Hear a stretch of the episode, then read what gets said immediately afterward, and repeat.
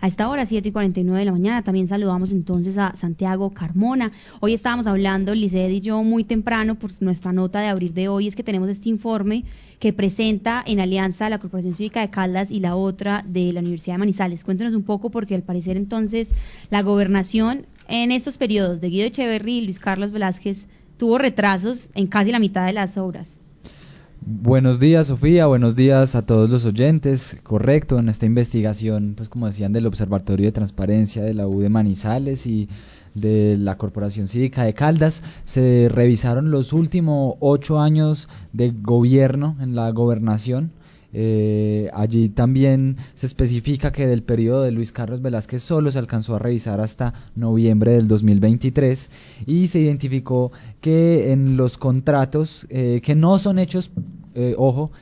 por entidades descentralizadas, hubo un 48,9% de retrasos en, el total de los contratos, mientras que el 29,3% de ellos costó más de lo inicialmente presupuestado. Por ejemplo, del periodo de Guido Echeverry se revisaron 70, eh, 56 contratos licitados. Recordemos que el periodo de estudio de Guido Echeverry fue del 2016 al 2019 y de Luis Carlos Velázquez Cardona se revisaron 77 contratos del periodo 2020-2023 en las plataformas SECOP 1 y SECOP 2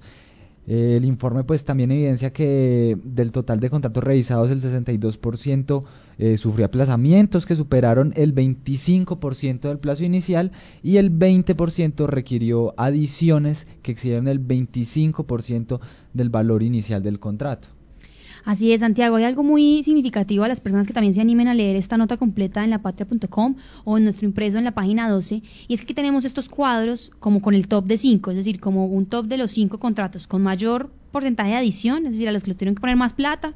y dos con eh, los retrasos, es decir, los más aplazados. A mí lo que me impacta aquí es que hay cinco sobre alimentación escolar, sobre alimentación de niños y adolescentes, por ejemplo, el tema del PAE, que es súper importante, que de hecho esta nueva administración a cargo de Henry Gutiérrez ya comenzó tarde también con la alimentación en Caldas para los niños y son temas que involucran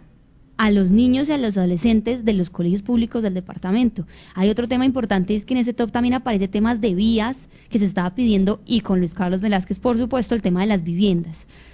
O sea, son temas que no es, por ejemplo, una edificación que se está planeando en donde no está habitando nadie, donde no se está haciendo, que es gravísimo también, sino que es algo que en serio está afectando directamente a la población de Caldas. Sí, es cierto, también aparece al menos tres veces eh, la prestación, por ejemplo, del servicio de aseo, entre otros de los más comunes. Eh, también hay una complementación alimentaria, eh, pues muy en línea con lo que decía Sofía del PAE. Eh, también, eso sí, la corporación y el otra hicieron una eh, aclaración de que debido a la pandemia y a la guerra en Ucrania, por ejemplo, hubo insumos que se encarecieron, que puede explicar hasta cierto punto eh, los sobrecostos en algunos de los contratos.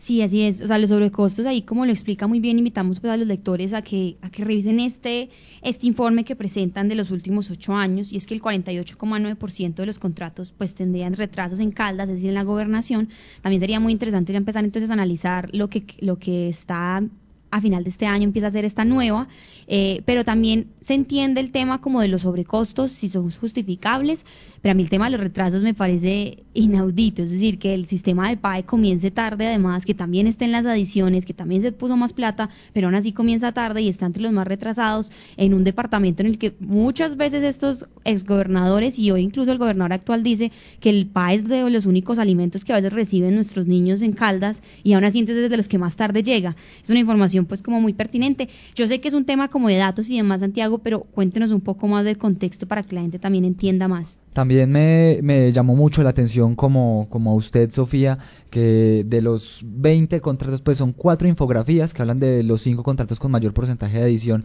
en el periodo de uno y otro gobernador, y otras dos infografías eh, de los cinco contratos más aplazados de uno, entre de uno y otro gobernador. Me llamó mucho la atención, como usted decía, que hay muchos contratos por servicios, por obras realmente. Está el del mejoramiento vial en la quiebra en el corregimiento de Bolivia, de Pensilvania, eh, está la construcción de una estación de policía en Marmato y de resto, eh, bueno, también hay unas obras de proyecto de vivienda y otro mejoramiento de vías, ahí van 4 de 20 analizados. Eh, los demás son de prestación de, de, algún tipo de servicio, de contratación de algún tipo de servicio. Llama la atención que ese tipo de contratos sean los que pues predominen dentro de los que tienen retrasos, sobrecostos.